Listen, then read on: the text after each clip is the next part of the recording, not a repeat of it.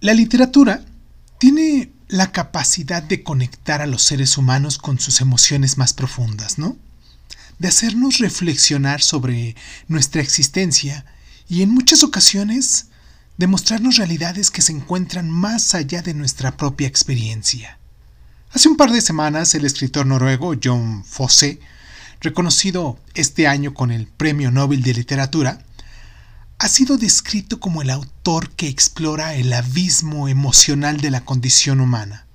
Un artista que ha logrado desnudar las emociones a través de sus palabras. En su primera novela que nos presentó, Rojo y Negro, no solo marcó el inicio de una carrera literaria impresionante, sino que también estableció su distintiva voz, una que resuena con una sinceridad dolorosa, pero a la vez nos parece hermosa, ¿no creen? Noruega, un país con una rica tradición de las letras, celebra con mucho orgullo el reconocimiento a Fosse, obviamente, y para ofrecer una perspectiva más cercana sobre su obra, aquí en Crónica Lunares, Crónica Lunares de Isun, este programa que tú estás escuchando, hemos, desde hace un par de semanas, leído en voz alta estas tres partes de las cuales están dividido su libro trilogía. Y ya que toda lectura es una experiencia, en trilogía de Juan Fosse, forma parte de nuestras experiencias más prodigiosas porque nos acerca a una nueva dimensión. Me refiero a esas obras de la literatura que nos llevan a transitar por terrenos desconocidos que meramente nos deslumbran y nos extrañan, ¿no? También debemos reconocer que hay música en trilogía, porque la música es fundamental en el desarrollo de esta historia que se narra y también en su propio estilo, ya que en su estructura rítmica, en sus repeticiones, en sus silencios y en sus particulares puntuaciones, intervalos y acompañamientos, tendemos a escuchar de fondo esa música. Trilogía participa del misterio de la música y de la poesía. Los límites en prosa y poesía se diluyen y también reconocemos en ella los hilos que tejen los cuentos maravillosos que nutren el territorio de nuestra infancia. Si algo he constatado mientras la leía, es lo necesitado que seguimos estando nosotros los adultos de esos cuentos capaces de traspasar las lindes de lo real y ayudarnos a atisbar lo trascendente lo supremamente mágico. Fosse nos conduce más allá de espacios y tiempos concretos, a través de el amor de sus personajes que son capaces de superar la desdicha, la desaparición. Las cronologías se quiebran, las edades de la existencia se encuentran, la vida y la muerte, el bien y el mal se confunden. En esta narración, la manera en la que está contada, las puertas se van abriendo, pero nos descolocan. Tenemos que participar nosotros, tenemos que ir uniendo los puntos y encontrando los sentidos, atentos a los saltos temporales, adoptándonos a la originalidad de la voz narradora, a los cambios de entorno y del calendario, porque pasado, presente y futuro se abrazan en sí mismos, se convierten en un único transcurrir. Sentimos que estamos tocando algo que nos supera, que no somos capaces de descifrar del todo, pero que obra sobre nosotros un efecto benéfico. Algo que podría comparar, por ejemplo, en el alivio que produce el atisbamiento de la luz al fondo de un largo y oscuro túnel, ¿no? El autor suele explicarlo de la siguiente manera. Hasta en mis novelas más crudas, hay una especie de luz que procede de la oscuridad, un resplandor.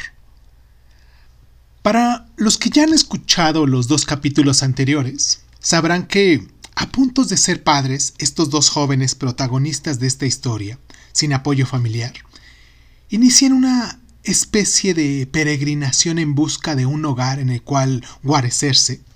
Su destino es cruel y es marcado desde el principio y frente a la fuerza del primer amor y a la inocencia de la nueva vida que llega, se alza la sombra del mal. La pareja va tocando de puerta en puerta en la gran ciudad noruega de Björkvin, pero no encuentra ningún tipo de acogida, nadie les quiere alquilar una habitación y a partir de ahí los hechos se precipitan. Su historia, su techo, no están inscritos al hoy, pero nos remiten al drama de tantos seres indefensos, desvalidos, refugiados, emigrantes que son enfrentados a la huida y al rechazo. Trilogía nos habla de la desigualdad y también de las sociedades pertrechadas en rígidas normas que no admiten la diferencia, la disidencia, la ruptura de sus costumbres. Pero esto solo es el armazón la capa superficial de lo que puede notarse, ya que la historia transcurre por otros derroteros más profundos y sutiles, difíciles de apresar en una explicación. En un resumen, su comprensión exige adentrarse, como ya les decía, en sus fondos hacia lo inaccesible, en sus ritmos, en sus latidos, en sus contrastes.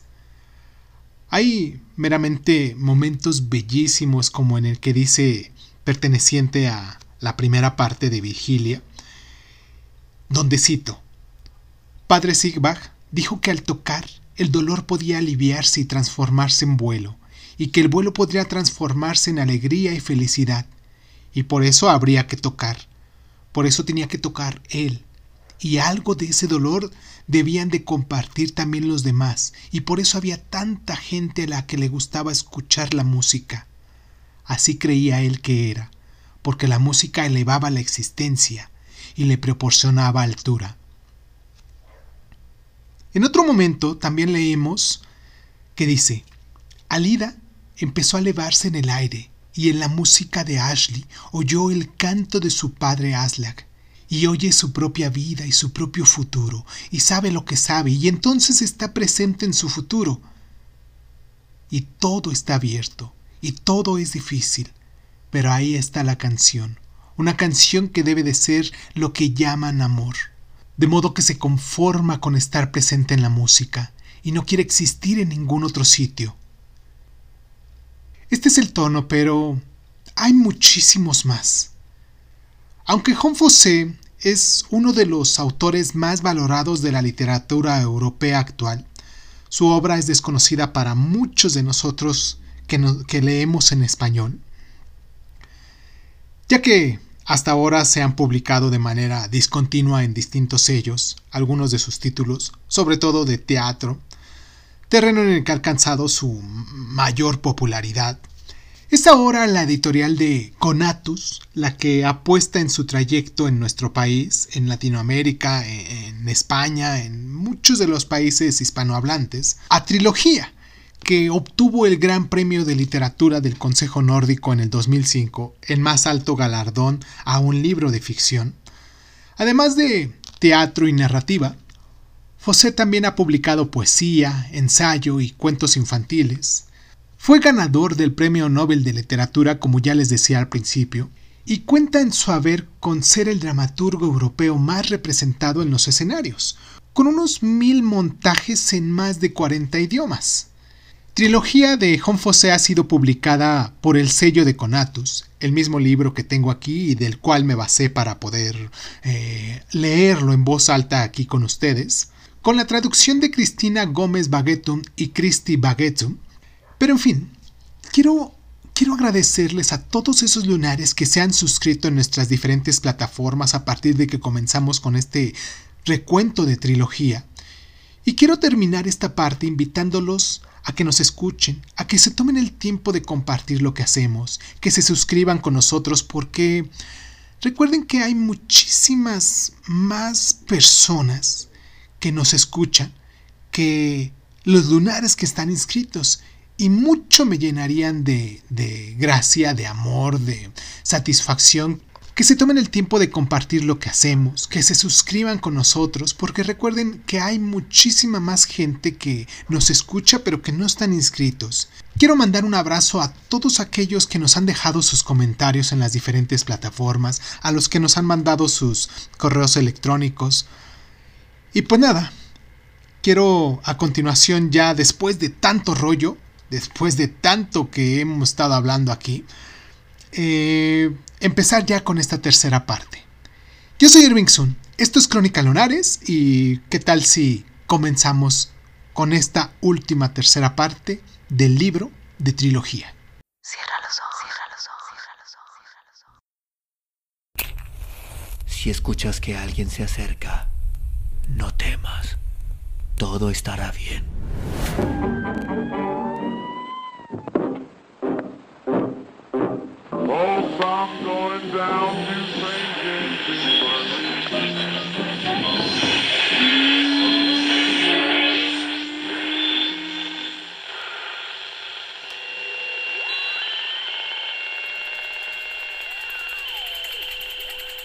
Estás escuchando, escuchando Crónica, Crónica, Crónica Lunares, el lugar, el lugar donde, donde, donde entra por tus oídos. Bienvenido. Desaliento. Fosé. Alex se arrebuja la manta, porque algo de frío sí que hace, piensa. Ahí sentada en su sillón mirando hacia las ventanas prácticamente cubiertas por unos visillos blancos, solo por una franjita por la parte baja, dejan pasar algo de luz. Es como si viera sin ver, y entonces ve pasar a alguien por delante de las ventanas, y no vi quién es, pero alguien ha pasado, sí que lo ha visto, y aquí ha acabado viviendo, piensa, en una casita todo lo cercana posible al camino, en una casa así acabado pasando la vida, piensa, y si no fuera por los visillos, todo el mundo la viera, piensa, y en realidad deben de verla igualmente, pero no con claridad, Solo verán que hay alguien ahí sentado, piensa, aunque ¿qué más dará que la vea alguien? Da igual. Piensa, no importa nada, piensa, e intenta arrebujarse aún más en la manta, y luego piensa, eres Ales, eres la vieja Ales, porque ya estás vieja tú también, piensa, y ahora te pasas el día sentada en tu sillón, intentando mantener el calor, piensa, y luego piensa que debería intentar levantarse y echar más leña a la estufa, y consigue ponerse de pie y se acerca a la estufa y abre la puerta de la estufa y echa un poco de leña dentro antes de volver a su sillón. Se sienta, se arropa con la manta, se arrebuja y luego se queda sentada mirando al frente, hacia las ventanas, mirando como sin ver hacia las ventanas de su sala, y entonces ve a Alira, a su madre, sentada en la sala de la cala exactamente como Alex está sentada ahora en la suya, y después ve a Lida que se levanta, despacio y entumecida, y anda despacio por la sala, con pasos cortos. Pero, ¿a dónde va? ¿A dónde se dirige? ¿Va a salir? ¿Va a la estufa del rincón? Y Alice también se levanta y anda con pasos cortos y entumecidos por la sala, y entonces ve a Lida abrir la puerta de su cocina y entrar en su cocina, y Alice entra en la suya. Ya estoy vieja yo también, dice Alice. Los años han pasado muy deprisa, dice. Nunca vi a Alida de vieja, no en vida, pero ahora la veo muy a menudo, dice. No hay quien lo entienda, dice. Y estoy vieja, dice. Vieja, sí, dice. No debo hablar, dice. Y por lo general ando sola por aquí, aunque de vez en cuando se pasan a verme. Alguno de los hijos, algún nieto, quizás, dice. Pero por lo demás, por lo demás, ando dando vueltas por aquí. Con pasos cortos, ando hablando conmigo misma, dice. Y Alex Ve a Lida sentarse en la silla junto a la mesa de su cocina y Alex va y se sienta en la silla junto a la mesa de la suya. Su buena cocina, piensa. La cocina es la habitación más agradable, piensa. Siempre piensa lo mismo. Lo piensa demasiado a menudo. Siempre, siempre piensa que la cocina es la habitación más agradable de la casa, piensa Alex. Y no es que su cocina sea muy grande, pero acogedora sí que es piensa, y tiene una mesa y unas sillas, unos armarios y una estufa, exactamente como tenía su madre. En un rincón tenía ella la estufa negra en la que hacía fuego para calentar y para cocinar, y Alex tiene una estufa muy parecida, y luego estaba la mesa de en medio de la cocina, y el banco a lo largo de la pared, y además la sala y el atillo al fondo de la sala, ese atillo que recuerda también a Alex. Ahí dormían, ella y la hermana pequeña. Pero De eso ya hace mucho tiempo. Es algo que no existe, como si no hubiera existido nunca, aunque sí haya existido. Y la hermana pequeña está ahí acostada, pálida y ausente, y Alex nunca olvidará su rostro pálido, su boca abierta, sus ojos entornados. Los verá siempre, porque la hermana pequeña enfermó y murió, y todo pasó muy deprisa. Estaba viva y alegre y de pronto enfermó y murió. Y luego estaba su hermano mayor, Sigbad, hermanastro en realidad, que se marchó siendo ella aún niña y que nunca regresó, y nadie sabe qué fue de él, pero tocaba el violín, eso sí, y ella nunca ha oído hablar de nadie tocar el violín mejor que su hermanastro Sigbad. Él sí que sabía tocar, pero eso es más o menos todo lo que recuerda de él. Y también el padre tocaba el violín, la gente hablaba de él. Ashley se llamaba, y por lo visto lo ahorcaron en Björkvin. ¿Cómo podían ahorcar a la gente en esa época? Antiguamente. ¿Cómo podían hacer eso? ¿Cómo podían ser así? Se preguntaba Alex, y la madre se casó luego con su padre, Aslik. Así fue, así fue y así lo contaban. Y el padre se llamaba Aslik, y lo llamaban Kala, porque era el dueño de la granja de la Cala, de la casa, del granero, la caseta para las barcas, el muelle y el barco. Todo era suyo, todo lo había conseguido. Era un tipo emprendedor, y más tarde llegó a Lida a la granja para servir, y con ella trajo a su tío Sigbach, el que había tenido con Ashley, el músico al que ahorcaron. Eso fue lo que pasó. Su madre llegó a la granja después de que ahorcaran a Ashley. Al menos eso decía la gente, porque la madre jamás habló de aquello. Nunca quiso decir nada sobre Ashley ni sobre lo que un día pasó, piensa Alex. Ella se lo mencionó alguna vez. No se lo preguntaba, pero se lo mencionaba, y entonces la madre se quedaba callada y se alejaba de ella. Ni una sola vez que Alex recordaba había pronunciado la madre el nombre de Ashley. Eran los otros los que le hablaban de él, y lo hacían siempre que podían. Era como si todo el mundo estuviera deseando contarle con alguien quien se había juntado su madre. Pero, ¿qué era verdad y qué no era verdad? De lo que contaban resultaba difícil de saber. Claro, porque en Dirja hablaban y hablaban de Ashley, decían que fue músico, como también lo había sido su padre, y que había violado a su madre y la había dejado preñada a pesar de que ella no era más que una muchacha, y que luego se la habían llevado no sin antes matar a su madre. Esto es, la abuela de Alex. Lo contaban. Pero si era verdad o no, eso no lo sabía nadie, aunque no pudo ser así. No debía de ser más que habladurías, piensa Alex. Y luego se cargó. Decían. Así hablaba la gente. Se cargó a un muchacho de su misma edad para robarle una barca.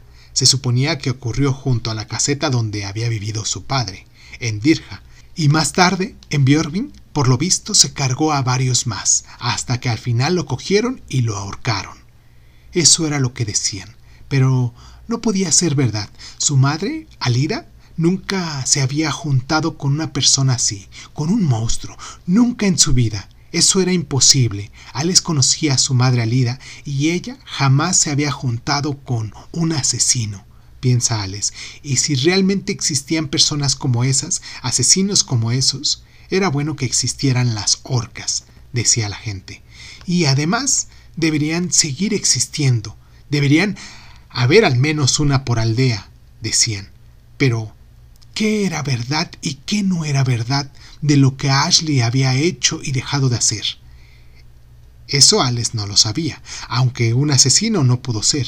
Al fin y al cabo era padre de su hermano mayor. Su hermanastro, Sifbach, piensa Alex. Es imposible que matara a su abuela, porque también decían que a la abuela la encontraban muerta en la cama por la mañana y que bien pudo morir como suele morir la gente. Quizás simplemente muriera de un sueño, tranquila y en paz, y tuviera una muerte buena y natural. Por supuesto, así debió de ser, piensa Alex, y piensa que no puede quedarse aquí sentada sin hacer nada. Piensa, siempre hay algo que hacer, alguna otra cosa, piensa, y mira hacia la ventana de la cocina y ahí ve a Alida, de pie en medio de la cocina, ante la ventana. La ve con tanta claridad como si pudiera ponerle la mano en el hombro, y quizás debiera probar a hacerlo, piensa Alex, pero no, no, no puede hacer eso, no puede tocar a su difunta madre, piensa Alex. Debe de estar chocheando, piensa. Ya no se puede contar con ella, apenas se puede hablar con ella, pero la puñetera verdad es que ahí está la vieja Alida, igual de cabreada, piensa Alex, y no sabe si atreverse a decir algo. Muchas veces ha querido preguntar a su madre si es verdad lo que dicen, que ella misma se ahogó en el mar, y no es que Alex se lo crea, pero eso es lo que dicen, que se ahorcó ella misma y que la encontraron en la playa, dicen, pero ella no pudo empezar a hablar con alguien que lleva tanto tiempo muerto. No, Tan loca no está todavía. Digan lo que digan. ¿Y qué no dirán y pensarán de ella sus hijos? Bien sabe ella lo que hablarán de ellos y quizás también con los demás. Que ya está demasiado vieja para vivir sola. Eso es lo que dicen. Pero tampoco quieren tenerla viviendo en su casa. Al menos ninguno le ha dicho que quisiera. Y la verdad es que ya tiene bastante con lo suyo. Pero hay que ver. Ahí sigue Alida. Piensa Alex. Desde luego, Bastante tienen con lo suyo, como para tener que cargar también con ella. ¿Y por qué demonios tendrá su madre Alida que plantarse delante de la ventana, delante de la ventana de su cocina? se pregunta Alex. Y si la madre piensa quedarse en su cocina, será mejor que ella se vaya a la sala, piensa Alex, porque no puede estar en la misma habitación de su difunta madre piensa Alex, y ve a Alida volverse y mirarla de frente, y Alida piensa que ahora su niña, su niña bonita, su querida, querida niña, también se ha hecho vieja. ¿Cómo pueden pasar tan deprisa los años? se pregunta, tan deprisa que da miedo, aunque hijos sí que ha tenido Alex, seis ha tenido, y todos han llegado adultos y han salido buenos, tanto las hembras como los varones. Así que a su hija Alex le ha ido todo bien, piensa Lida, y ve a la pequeña Alex trepar por la escalera del altillo de la cala y la ve pararse en el último escalón y mirarla y decirle cosas buenas. Madre y Alida dicen buenas noches a ti también, mi niña. La niña más buena del mundo entero, dice Alida, y entonces Alex sube y se pierde en la oscuridad del altillo, bajo su manta, en su rincón y ahí se queda Alida. Y luego Alida sale de la sala y se para en el vano de la puerta, y ahí, abajo junto al barco, está Aslik.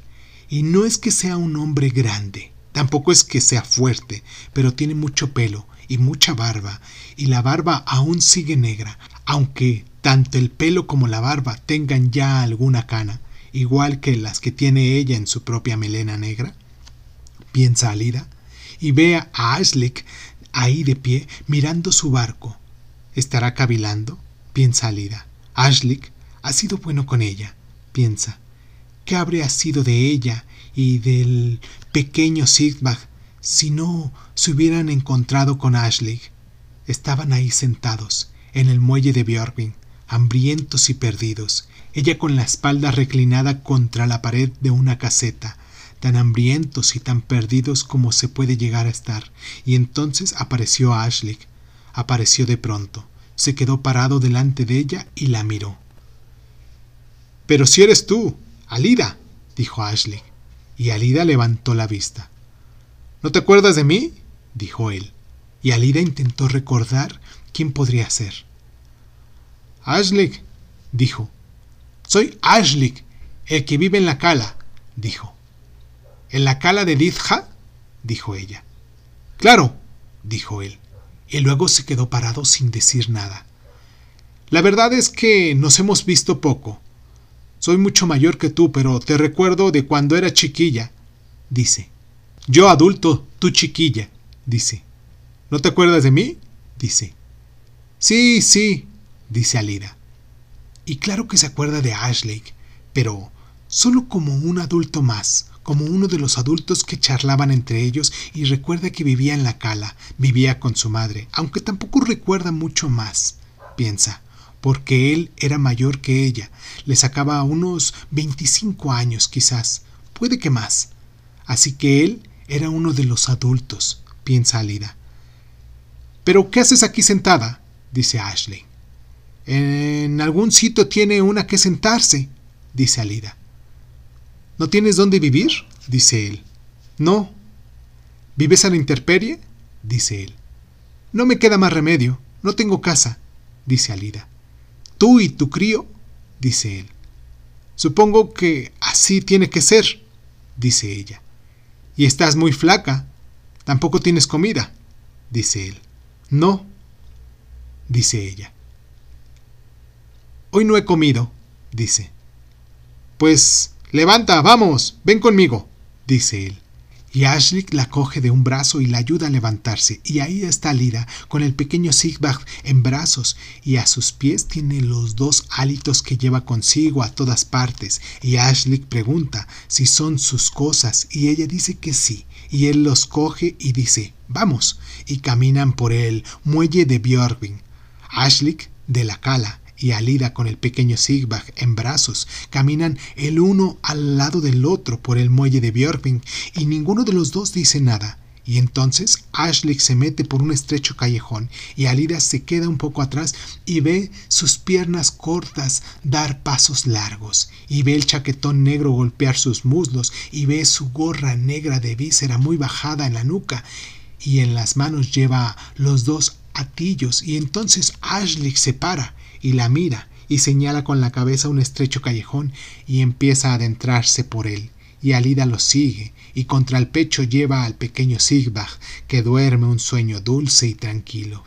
Entonces, Ashley abre la puerta y la mantiene abierta, y Alida entra y baja la mirada y luego la sube y ve una habitación alargada con muchas mesas y nota el olor de su carne ahumada y la panceta frita y huele tan bien que siente que le fallan las piernas, pero aprieta al pequeño Sidbach contra el pecho y se sobrepone.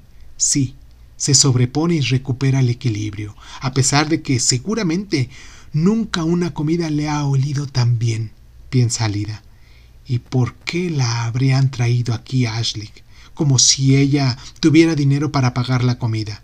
Ni una moneda tiene, piensa Alida, y ve a la gente comer, y nunca le ha olido también la carne ahumada, la panceta frita y los guisantes, y nunca ha tenido Alida tanta hambre y tantas ganas de comer. No que recuerde ella, pero no tiene con qué pagar. Nada tiene, ni una sola moneda, y le llenan los ojos de lágrimas y se echa a llorar, ahí parada con su larga melena negra y el pequeño Sigbach contra el pecho. ¿Pero por qué lloras? dice Ashley, y ella no contesta. No, por nada. Dice. Vamos a sentarnos, dice. Y levanta la mano y señala el banco de la mesa más cercana. Y Alida se acerca y se sienta y nota que aquí adentro además hace calor. Un calor agradable. Aparte del delicioso olor de la comida ahumada, la panceta frita y los guisantes, porque también huele a guisantes hervidos, y si tuviera con qué pagar, se pediría algo y comería y comería y comería. Bien salida, y ve a Ashley acercarse a la barra y ve a su espalda el largo chaquetón negro, la gorra negra de víscera muy bajada en la nuca y lo recuerda de Digba. Sí que lo recuerda, ahora que lo piensa, pero solo muy vagamente. Él es mucho mayor que ella, un hombre adulto, pero lo recuerda charlando con los demás hombres, con las manos hundidas en los bolsillos de los pantalones. Eso es lo que recuerda, lo recuerda charlando con otros hombres, todos con gorra de víscera y las manos hundidas en los bolsillos, todos iguales, piensa Lida, y ve que Ashley se vuelve y viene hacia ella con dos platos llenos de carne ahumada y panceta frita y guisantes y patatas y con libanto y bolas de patata. Incluso bolas de patata hay en el plato. ¡Qué cosas! piensa Lida. ¿Quién habría pensado que iba a tener un día así? Y ve que la boca y los grandes ojos azules de Ashley se ríen. Todo él es una enorme sonrisa, el hombre entero sonríe y los platos relucen, y humean y la cara entera de Ashley está como dorada en el momento en el que coloca el plato delante de ella y pone el cuchillo y el tenedor junto al plato y dice que la comida le sentará bien, que él al menos tiene hambre y que ella está casi flamélica, dice Ashley, y coloca el otro plato a su lado de la mesa y pone el cuchillo y el tenedor junto al plato y Alida tiende al pequeño Sigbag sobre sus piernas. Qué bien nos va a sentar la carne y la panceta, dice Ashley. Ya lo creo, dice. Y las bolas de patata, dice. Hace mucho que no las pruebo, dice. En este mesón tienen la mejor comida del mundo, dice. Pero necesitaremos algo de beber, dice. No vale la pena solo con la comida, dice. ¿Y Alida? No puede esperar, con el hambre que tiene, no puede quedarse sentado mirando toda esa comida tan rica y se corta un buen pedazo de carne ahumada y se lo mete en la boca y está deliciosa. Es como si se le reventaran los ojos. También le sabe. Y ahora tendrá que probar las bolas de patata, bien salida, y se corta un buen pedazo y lo moja en la grasa y logra coger también un poco de panceta frita con el tenedor y se lo mete en la boca y algo de grasa le cae por la barbilla ¿Y qué más dará? piensa Lida, y suspira profundamente, porque nunca en su vida ha comido nada tan rico. De eso está segura, piensa Lida, y mastica y saborea y se corta otro buen pedazo de carne ahumada y se lo mete en la boca con los dedos y mastica y suspira y ve a Ashley volver y colocar ante ella una jarra de cerveza espumeante y luego coloca una jarra junto a su propio plato y después levanta la jarra hacia ella y dice salud, y Alida levanta la suya, a pesar de que le pesa mucho, y ella está tan débil que apenas consigue levantarla, pero lo logra y levanta la jarra hacia Ashley y dice salud. Y entonces ve a Ashley levantarle la jarra a la, a la, boca y echar un buen trago y la cerveza le espumea en la barba y Alida se lleva la jarra a la boca y apenas le da un sorbito, porque la verdad es que nunca le ha gustado mucho la cerveza. Le resulta más bien amarga y fuerte, quizás. Pero esta cerveza, esta cerveza es dulce y clara y ligera, una verdadera dulzura, piensa Lida, y prueba la cerveza otra vez y piensa que sí, que esta cerveza sí que está buena, Piensa y ve que Ashley se sienta y se corta un buen pedazo de carne ahumada y se lo mete en la boca y empieza a masticar. Estupendo, dice Ashley. En este mesón sí que saben cocinar, dice. La carne está bien ahumada y bien salada, dice. ¿Y tú qué dices? dice. La mejor que he probado en mi vida, dice Alida. Sí, casi diría lo mismo, dice Ashley. Y las bolas de patata están tan ricas, dice. Sí, dice Alida. Las mejores que he probado en mi vida, dice.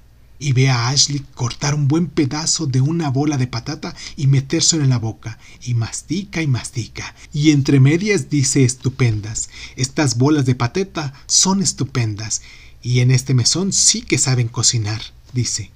Dudo que puedan hacerse mejores bolas de patata. No creo que puedan conseguirlas mejores en ningún sitio, dice. Y Alida prueba el colinabo, porque también hay colinabo, y los guisantes, y todo sabe igual de rico. Nada que ella haya probado le ha sabido nunca tan rico como esto. Si acaso las costillas de cordero curadas de la madre de Sigba en Nochebuena, piensa Alida, pero no, en, ni siquiera aquello sabía tan bien esta carne ahumada, estas bolas de patata, todo esto es lo mejor que ha probado en su vida.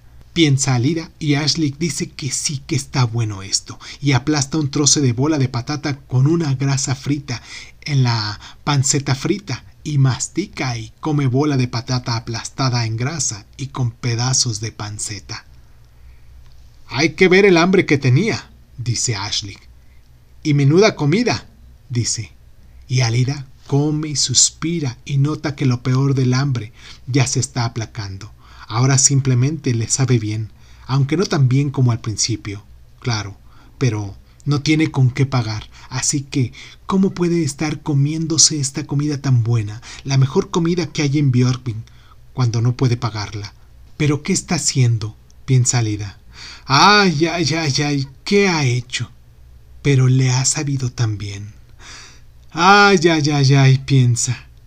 Mira que hacer algo así, piensa Alida. No, no puede seguir comiendo, no puede. Ya ha aplacado lo peor del hambre, y la verdad es que hacía días que no comía. Solo había bebido agua, y de pronto encontrarse con esta comida es para no creérselo, piensa Lida. Y ahora, de una manera u otra, tiene que lograr salir de ahí sin que lo vean. A ser posible, piensa. Pero, ¿cómo va a conseguirlo? se pregunta Lida. Y Ashley levanta la vista y la mira. ¿No te ha gustado la comida? Dice, y la mira con grandes ojos azules que no entienden y están un poco aturdidos. Sí, sí, dice Alida. Pero, dice. Sí, dice Ashley, y Alida no dice nada. ¿Qué pasa? dice él. ¿Qué? dice ella. Sí, dice él, que no tengo con qué pagar, dice ella. Y Ashley extiende los brazos con tanto ímpetu que la grasa salta del cuchillo y del tenedor y mira a Lida con ojos alegres, abiertos y azules. Pero yo sí, dice, y da un puñetazo en la mesa que los platos se levantan, y acaso también las jarras se levantan un poco, y todas las miradas se vuelven hacia ellos. Yo sí tengo, dice Ashley, y sonríe de oreja a oreja. Este hombre tiene dinero, ya lo creo, dice. Y yo pago, por supuesto. ¿Cómo has podido dudarlo? dice. Estaría bonito no convidar a una paisana hambrienta, por no decirlo famélica, dice. ¿Qué clase de hombre sería si no lo hiciera? dice. Por supuesto que pago yo, dice. Y Alida da las gracias. Muchas gracias, pero es demasiado, dice. Y Ashley dice que no es demasiado en absoluto, que le han vendido bien el pescado y que tienen dinero de sobra en el bolsillo, tanto que puede pasarse días y meses en el mesón comiendo carne ahumada y panceta frita y bolas de patata y guisantes hervidos y colinabo y lo que sea. Si eso es lo que quiere, dice Ashley, y levanta la jarra y echa un buen trago de cerveza, y se enjuaga la boca, y se toca la barba, y suspira profundamente, y luego mira a Alida y le pregunta por qué demonios se encuentra tan apurada, y Alida dice no, y vuelven a quedarse callados y empiezan a comer de nuevo, y también Alida toma un sorbito de cerveza, y Ashley dice que tiene el barco amarrado en el muelle, y mañana zarpará hacia el norte, dice, navegará hacia Dija, dice, y si Alida quiere acompañarlo y volver a casa, puede hacerlo. Y si no tiene otro sitio donde pasar la noche, puede pasarla en el barco de su camarote, dice Ashley, porque ahí hay una litera para dormir y también pueden darle una manta con la que arroparse, dice Ashley, y Alida lo mira, y no sabe ni qué pensar ni qué decir, y no sabe dónde pasar la noche en Björvin, y tampoco sabría dónde meterse si volviera a Dirja, en absoluto, porque padre Aslak seguirá sin estar ahí, y a casa de su madre no quiere ir. Jamás volverá a pisar la granja de la cuesta, por muy mal que esté en ella y el pequeño Sigbag.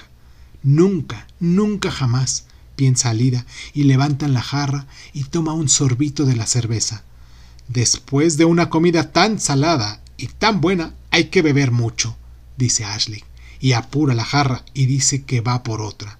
También a ella puede traerle una, aunque aún le queda tanta que quizás pueda esperar, dice. Pero, lo dicho, si quieres dormir en mi barco puedes hacerlo, dice, y se quedan callados.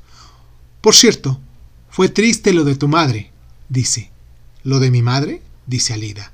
Sí, que muriera tan de repente, dice Ashley. Y Alida se estremece. No mucho, pero sí se estremece. Así que la madre ha muerto. No lo sabía. Y lo mismo da, piensa, pero la verdad es que es triste, piensa Lida, y le embarga la tristeza y se le humedecen los ojos. Sí, estuve en su entierro, dice Ashley, y Alida se cubre los ojos y piensa que ahora la madre ha muerto, y que lo mismo da, pero no puede pensar así. Su madre ha muerto, y al fin y al cabo era su madre. Ay, es terrible, piensa Alida. ¿Qué pasa? dice Ashley. ¿Piensas en tu madre? dice. Sí, dice Alida. Pues sí, es una pena que se fuera tan de repente, dice él. No era muy vieja, dice. Y tampoco era enfermiza, dice. No se entiende bien, dice. Y se quedan callados un buen rato, y Alida piensa que ahora que ha muerto la madre, bien podría regresar a Dirja. Quizás podría volver a vivir en la cuesta, ahora que la madre ha muerto. Porque en algún sitio tendrá que meterse, piensa. En algún sitio tendrán que meterse ella y el pequeño Sigbach, piensa. Piénsatelo, dice Ashley. Piénsate si quieres volver conmigo a Dirja, dice. Y Alida ve a Ashley levantarse y hay como un resorte en él cuando se levanta y camina hacia la barra y Alida piensa que en algún sitio de la ciudad tiene que poder dormir ella y el pequeño Sigbach porque está muy muy cansada. Podría quedarse dormida ahí mismo, sentada en la silla. Piensa, y ahora que ha muerto la madre, quizás podría volver a casa. Pero es horrible que la madre haya muerto. Es muy triste y ella está muy muy cansada. Piensa Lida, porque no ha parado de caminar primero desde la playa hasta Björving y después dando vueltas por las calles de Björving. No ha parado de caminar y apenas ha dormido, y no sabe cuánto tiempo lleva caminando ni cuánto hace que no duerme. Ha estado buscando a Ashley. Eso es lo que ha hecho. Pero Ashley no está en ningún sitio. ¿Y cómo se las va a arreglar sin él? se pregunta Lida. Y quizás se haya ido a Dirja. Podría ser. No, nunca haría eso. No se iría sin ella. Ashley no es así. Eso lo sabe, piensa Alida. Pero ¿dónde se habría metido? Dijo que solo iba a a hacer un recado y ella lo vio en el vano de la puerta. ¿Y acaso no sintió en ese momento que nunca volvería a verlo? Sí que lo sintió, sin duda.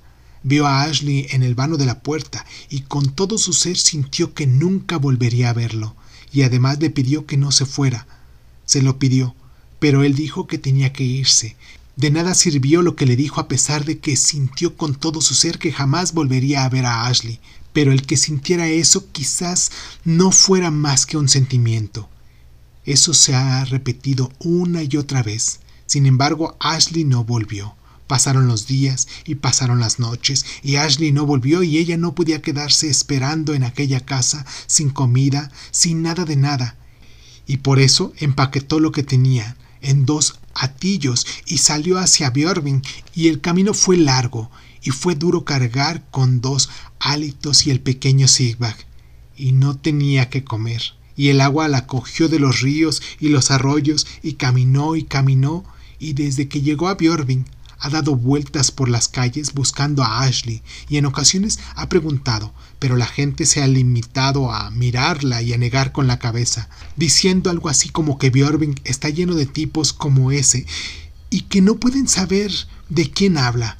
Eso han dicho y al final Alida estaba tan cansada que tenía la sensación de no mantenerse en pie y los ojos se le cerraban una y otra vez y entonces se sentó y reclinó la espalda contra la pared de una caseta del muelle de Björving y ahora está en el mesón y ha tomado la comida más deliciosa que en el mundo pueda haber y está muy muy cansada, piensa Alida. Y esto está caldeado. Se está muy bien aquí, piensa y se le cierran los ojos, y entonces ve a Ashley en la puerta de la casa de la playa diciendo que no tardará en volver. Solo tiene que hacer un recado en Björving, dice, y luego, tan pronto como lo haya hecho, volverá con ella, dice Ashley, y Alida le pide que no se vaya. Siente que Ashley no debe irse, porque si se va, ella no volverá a verlo nunca. Eso es lo que siente dice Alida, y Ashley dice que hoy es el día, que hoy se va a Björving, pero que volverá con ella lo antes posible, dice Ashley, y entonces oye a Aslake decir que ya tiene la jarra llena de nuevo, y ella abre los ojos y ve que Aslake pone la jarra sobre la mesa y se sienta y la mira a Alida de frente y dice que lo dicho, que si no tiene dónde meterse puede dormir en su barco. Lo dicho, dice, y Alida lo mira y asiente con la cabeza y entonces él levanta la jarra y dice, pues brindemos por eso, dice Ashley. Y Alida levanta la suya y brinda y dicen salud. y ambos beben un poco y luego se quedan callados. Ambos están llenos y contentos, ambos están cansados y acalorados de tanta comida buena y de cerveza, y Ashley dice que le está entrando sueño. No le vendría mal una cabeceadita, dice, y el barco, por, fortuna, el barco está aquí mismo en el muelle, dice, no muy lejos, así que tal vez deberían irse al barco a descansar un poco, a echar una cabeceadita, dice. Y Alida dice que está muy cansada, podría quedarse dormida ahí mismo en la silla, dice. Y Ashley dice que será mejor que apuren las jarras y se vayan a descansar un poco, dice. Y Alida dice que eso será lo mejor, y bebe algo de cerveza, y ve a Ashley apurar su jarra de un par de tragos largos, y entonces Alida dice que también puede tomarse el resto de la suya, si quiere, dice, y entonces Ashley se lleva la jarra de Alida a la boca y bebe el resto de la cerveza de un trago largo y luego se levanta. Y Alida se coloca el pequeño Sidbad contra el pecho y Ashley coge los dos atillos y se encamina a la puerta y Alida lo sigue y está tan cansada que apenas se mantiene en pie y piensa que debe concentrarse en la espalda de Ashley y se le cierran los ojos. Y entonces ve a Ashley sentado en la silla y están en una boda y él toca y la música alza el vuelo y lo eleva a él y la eleva a ella, y luego vuelan por el aire con la música, y están juntos como un pájaro en el que cada uno de ellos es un ala,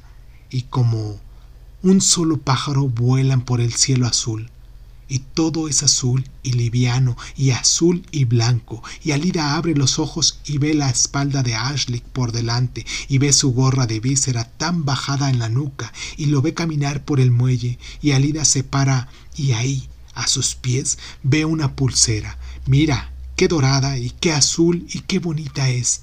Nunca había visto una pulsera tan bonita, del oro más puro y con las perlas más azules, piensa Lida, y se agacha y la recoge. Mira qué bonita es. En su vida ha visto nada tan bonito, tan dorado y tan azul, piensa. Y fíjate, fíjate, que estuviera aquí en el muelle, justo delante de sus pies, y sostiene la pulsera en alto. ¿Y por qué estará ahí esa pulsera? piensa. Alguien la habría perdido, piensa. Pero ahora, ahora es suya, ahora y para siempre será suya esa pulsera dorada y azul, piensa Lida, y tiene la pulsera en la mano cerrada, y es increíble, piensa, que alguien pudiera perder una pulsera tan bonita, que pueda importarle tan poco como para perderla piensa, pero ahora, ahora la pulsera es suya, y ella no la perderá nunca, piensa Lida, porque ahora lo sabe, ahora sabe que es un regalo de Ashley para ella, piensa, pero ¿cómo puede saber eso? No puede ser. Se encuentra una pulsera en el muelle de Björving y piensa que es un regalo de Ashley. Y sin embargo lo es. La pulsera es un regalo de Ashley para ella. Sencillamente lo sabe piensa Alida, y nunca, nunca más, nunca más volverá a ver a Ashley, piensa. Eso también lo sabe, pero no sabe ni cómo ni por qué sabe esas cosas, sencillamente las sabe, piensa Alida, y ve que Ashley se ha alejado ya bastante por el muelle, y lo ve pararse y mirar hacia ella, y Alida aprieta en la mano la pulsera dorada y azul. Fíjate, Fíjate tener una pulsera tan bonita, la pulsera más bonita del mundo, piensa Lida, y ve a Ashley que se ha parado y señala y dice, ¿ves ese peñón de ahí? El peñón se llama.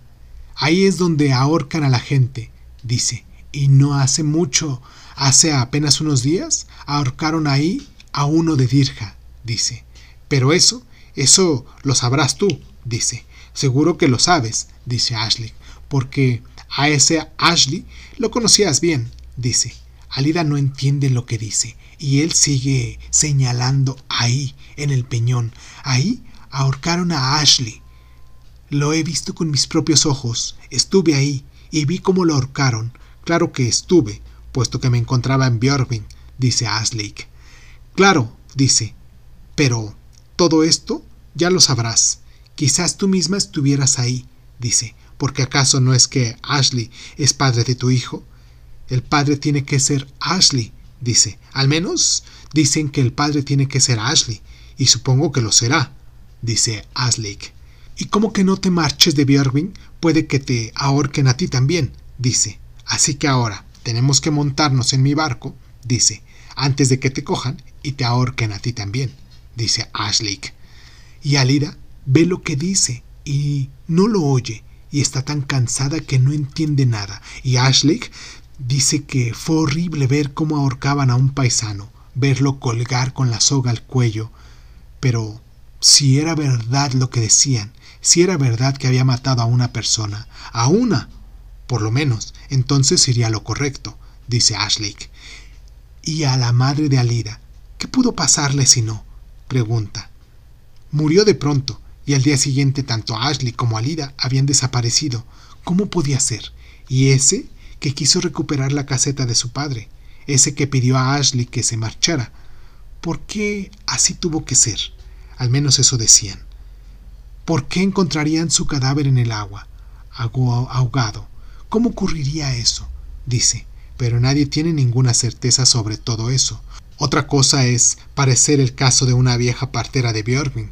Por lo visto, en el caso no cabe duda, según dicen. A ella la mataron, se la cargaron, la estrangularon. Sobre eso no cabe duda alguna, según dicen, dice Ashley. Y quien hace esas cosas se merece que lo ahorquen ante muchos testigos, como lo hicieron Ashley. Mira, que hacer algo así, dice Ashley, y Alida lo oye hablar y hablar y no entiende lo que está diciendo y ve a Ashley caminar delante de ella por el muelle y lleva los dos atillos y luego dice que tienen que marcharse de Björvin, que tienen que arrancar ya y que más tarde se sentarán a descansar un buen rato y comerán también. Él ha conseguido mucha buena comida dice, y Alida ve la espalda de Ashley y él se aleja por el muelle y Alida aprieta los dedos alrededor de la pulsera dorada y azul, la pulsera más bonita del mundo entero, y ve que Ashley se detiene y la mira, y cuando lo alcanza, dice que deben apurarse un poco hasta que hayan salido de Björvin y después podrán andar más despacio, que después tendrán todo el tiempo del mundo Así que podrán descansar y comer y vivir tranquilamente, dice Ashley, y echan de nuevo a andar. Y Alida ve que Aslake se para y dice, aquí está mi barco. Un buen barco, creo yo, dice Ashley. Y Alida lo ve subir a bordo y deja sus dos atillos sobre la cubierta y entonces Ashley se para y extiende los brazos y ella le pasa el pequeño Sigbag al mismo tiempo que aprieta y aprieta la pulsera, la pulsera más bonita del mundo entero, tan dorada, tan azul. Y Ashley se pone al pequeño Sigbag bajo el brazo y se oye un grito de rabia. Y Alida no coge la mano que le tiende Ashley y se sube sin su ayuda y ya está a bordo. Y segura en la cubierta y el pequeño Sigbag grita y chilla y se queja de todo lo que puede y Ashley se lo pasa y Alida lo aprieta contra el pecho y lo mece y el pequeño Sigbag deja de bramar y vuelve a respirar tranquilamente contra el pecho de su madre. Pues este es mi barco, dice Ashley. Pesco y traigo el pescado a Björvik, dice. Y ahora estoy bien de dinero, dice. Y se golpea el bolsillo del pantalón y los ojos de Alida se cierran y ve a Ashley sentado a popa, sujetando el timón, y sus miradas se encuentran, y parecieran que los ojos de ella fueran los de él, y los de él fueran los de ella, y sus ojos ven a lo grande como el mar, a lo grande como el cielo, y ella y él y la barca son como un solitario movimiento luminoso en el cielo luminoso. No te vayas a dormir, dice Ashley.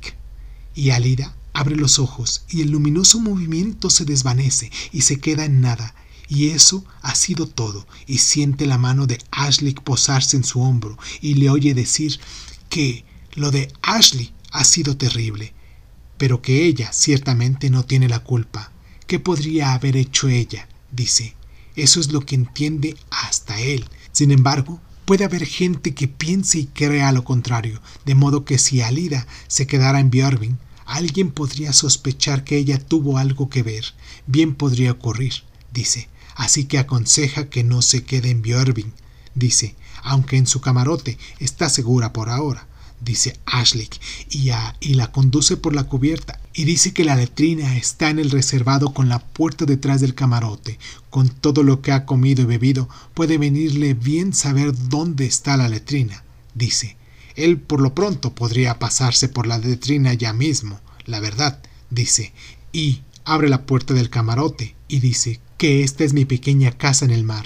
No está nada mal, aunque esté feo que yo lo diga, dice. Y Ashley entra y enciende un quinqué y Alida distingue en la penumbra un banco y una mesa. Y Ashley dice que es terrible este asunto en el que la han metido Ashley.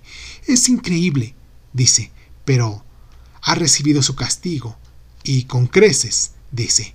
Ha tenido que pagarlo con su vida, dice Ashley, y Alida distingue un banco y una mesa y una pequeña estufa. También ve una estufa y se sienta en el banco y tiende al pequeño Sigbag, ya profundamente dormido, junto al mamparo, y aprieta la bonita pulsera dorada y azul con los dedos, la pulsera más bonita del mundo entero, piensa Lida, y ve que Ashley echa leña a la estufa. Algo de calor necesitamos, dice Ashley, y echa virutas y leña a la estufa y la prende y enseguida arde y luego dice que va a pasar por la letrina y sale y Alida saca la pulsera y la sostiene en alto y mira que es bonita, piensa, tan dorada y tan azul y tan bonita, del oro más puro que tiene que ser, y luego estas perlas azules, tan azules como lo estaba el cielo cuando Ashley y ella fueron el cielo, como lo estaba el mar cuando Ashley y ella fueron el mar. Así de doradas y bonitas y azules son las piedras, piensa Alida, y la pulsera es un regalo de Ashley. De eso está segura, piensa Alida. Sencillamente lo sabe, con toda la seguridad que puede llegar a tener. Piensa y se coloca la pulsera en la muñeca, y aquí se va a quedar a partir de ahora y el resto de su vida, piensa Alida, y mira la pulsera. Qué bonita es. Es preciosa, piensa, y los ojos se le llenan de lágrimas y está muy muy cansada y oye a Ashley decir que ahora tiene que dormir, que tiene que descansar mucho y bien. Le hará falta, dice Ashley, y la pulsera se la ha regalado él, que lo sepa, dice, aunque él no se la diera, porque no hubo manera. La pulsera es un regalo de él para ella. Fue a Björving para comprar unos anillos, dice, pero luego vio esa pulsera tan exageradamente hermosa y no le quedó más remedio que comprarla, y ahora Alida la tiene, aunque la haya encontrado ella. Es parte de Ashley. La pulsera es su regalo para ella, dice Ashley, y entonces Alida se tiende en la litera y se estira y toca la pulsera y oye a Ashley preguntar si le gusta, y ella dice que es bonita, que es la pulsera más bonita que haya visto nunca, que no entiende cómo puede haber una pulsera tan bonita en el mundo. Nunca lo ha creído, así que se lo agradece, se lo agradece de todo corazón, dice Alida. Es tan bueno, su muchacho. Y ahora, ahora a Alida le irá bien, dice Ashley, y ella dice que ya se ha acostado y que va a dormir.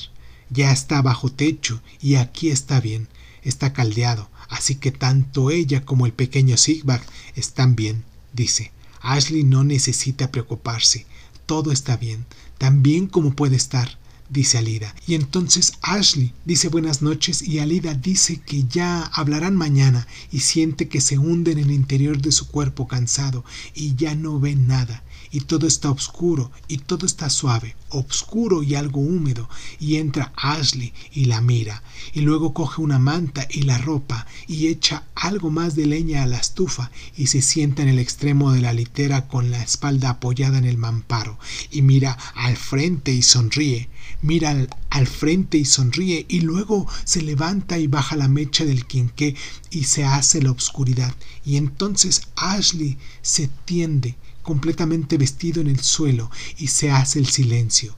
Y solo se oye el agua que chapotea contra el casco y lo golpea levemente el chapoteo, el leve golpear y el suave cabeceo del barco y el chisporroteo de la leña que ya casi se ha consumido.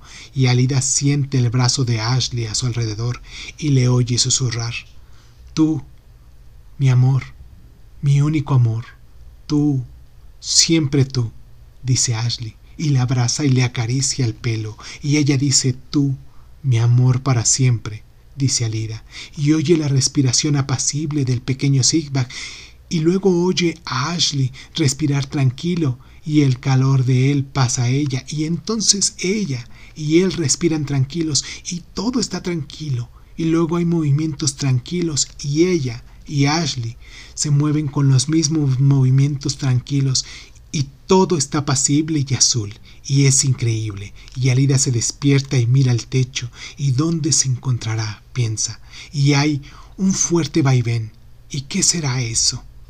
¿Dónde se encuentra? se pregunta, y se incorpora en la litera, y está en un barco, y está en el mar, y ayer, sí, subió a bordo del barco de Ashley, porque en algún sitio tenía que dormir ella y el pequeño Sigbag, y aquí ha dormido, y ahora está despierta, y en el barco duerme el pequeño Sigbag, y ella fue a Björving para buscar a Ashley, pero no lo encontró, y luego se sentó. ¿Y dónde estará ahora? se pregunta Lida. ¿Dónde se dirige? se pregunta y mira la pulsera. Qué bonita es. Sí, ahora lo recuerda. Encontró la pulsera en el muelle. Y qué bonita es, tan dorada, tan azul, y pensó que era un regalo de Ashley. Pero no puede ser. Se le habrá perdido a alguien. Pero bonita sí que es. Y ahora es suya. Y luego ese Ashley dijo que su madre había muerto, y que Ashley había muerto, que lo habían ahorcado. Y sí, así es. Ahora ella está a bordo del barco de Ashlik y se dirigen a Dirja, porque no podría quedarse en Björving. No tenía ni casa ni dinero, y entonces Ashlik dijo que podrían irse con él a Dirhan, y ahora deben de estar de camino hacia allá, piensa Lida. Y al no haber encontrado a Ashley en Björving, puede que sea lo mejor. En algún sitio tienen que meterse, en algún sitio tienen que meterse el pequeño Sigbag. En alguna parte tiene que estar, y ahora que ha muerto la madre, tal vez pueda volver a su casa y quedarse ahí, piensa Alida. Pero se estremece. Eso de que Ashley ha muerto, eso de que lo han colgado, de que lo colgaron en el peñón. No, no. Ashley está vivo, tiene que estar vivo. Vive. Por supuesto que Ashley está vivo. Otra cosa es imposible piensa Lida, y se estira y ve al pequeño Silbach dormido tan apacible y tan a gusto, y abre la puerta y sale y un viento fresco le sopla contra la cara y le levanta el pelo. Y hay un agradable olor a mar, y se vuelve, y ahí, junto al timón, ve a ese que se llama Ashley y le grita Buenas tardes, buenas tardes, buenos días no puedo decir, porque el día ya está muy avanzado grita Ashley, y Alida mira a su alrededor y ve el mar allá afuera, el mar abierto, y ve la tierra allá adentro, islotes y escollos, y en ellos no crece nada, no se ven más que pedruscos. Avanzamos deprisa, tenemos algo de viento a favor, dice Ashley. Y lo tenemos desde que salimos de Björving, dice. Y estamos llegando a Dirja, dice. Y un fuerte golpe de viento agarra las velas y las hace restallar. ¿Ya lo oyes? dice. Sopla con fuerza, dice. Así que dentro de poco estaremos en Dirja, dice. Y estamos llegando a Dirja, dice. Y un fuerte golpe de viento agarra las velas y las hace restallar. ¿Ya lo oyes? dice. Sopla con fuerza, dice. Así que dentro de poco estaremos en Dirja, dice. ¿Estamos llegando a Dirja? dice Alida. Sí, dice Ashley. Pero... ¿Qué tengo yo que hacer ahí? dice Alida. He pensado, dice él. ¿Has pensado? dice ella. Bueno, tú decidiste venir, dice Ashley. Sí, dice Alida. Pensé que lo mejor para ti sería que te vinieras conmigo a Dirja, porque de lo contrario, ¿dónde ibas a meteros tu crío y tú ahí? En Björving, dice él y Alida camina hacia la popa y se detiene y planta los pies como un marinero junto a Ashley. Pero tampoco tengo dónde estar en Dirja, dice. Tienes a tu hermana, dice él. Pero no quiero irme con ella, dice Alida. ¿Por qué no? dice él. Y se quedan callados y el viento agarra las velas y el pelo, y de vez en cuando las olas rompen contra la proa y caen sobre la cubierta. No tengo nada que hacer en Dirja, dice Alida. Bueno, dice Aslik. Tendrás que dejarme en tierra en algún otro sitio, dice ella. ¿Pero qué vas a hacer ahí? dice él. ¿Qué voy a hacer en Dirja? dice ella, y vuelven a quedarse callados. Bueno, dice Aslik. Y después no dicen más, y entonces Alida tampoco dice más. Bueno, mi madre ha muerto y a mí no me vendría mal que alguien me llevara a la casa, dice Ashley luego, y Alida se queda parada sin decir nada. No contestas, dice él. Estoy buscando a Ashley, dice ella. Pero si ya te he contado lo que le ha pasado, dice Ashley. Y Alida oye lo que dice y no lo oye, porque Ashley tiene que estar en algún sitio. Lo contrario, no puede ser. Lo contrario es imposible. Te lo conté ayer, te conté lo que ha pasado, dice Ashley. Y no es verdad. Este habla por hablar, piensa Lida. Así acabó Ashley, dice Ashley. Lo vi con mis propios ojos, dice, y se quedan callados.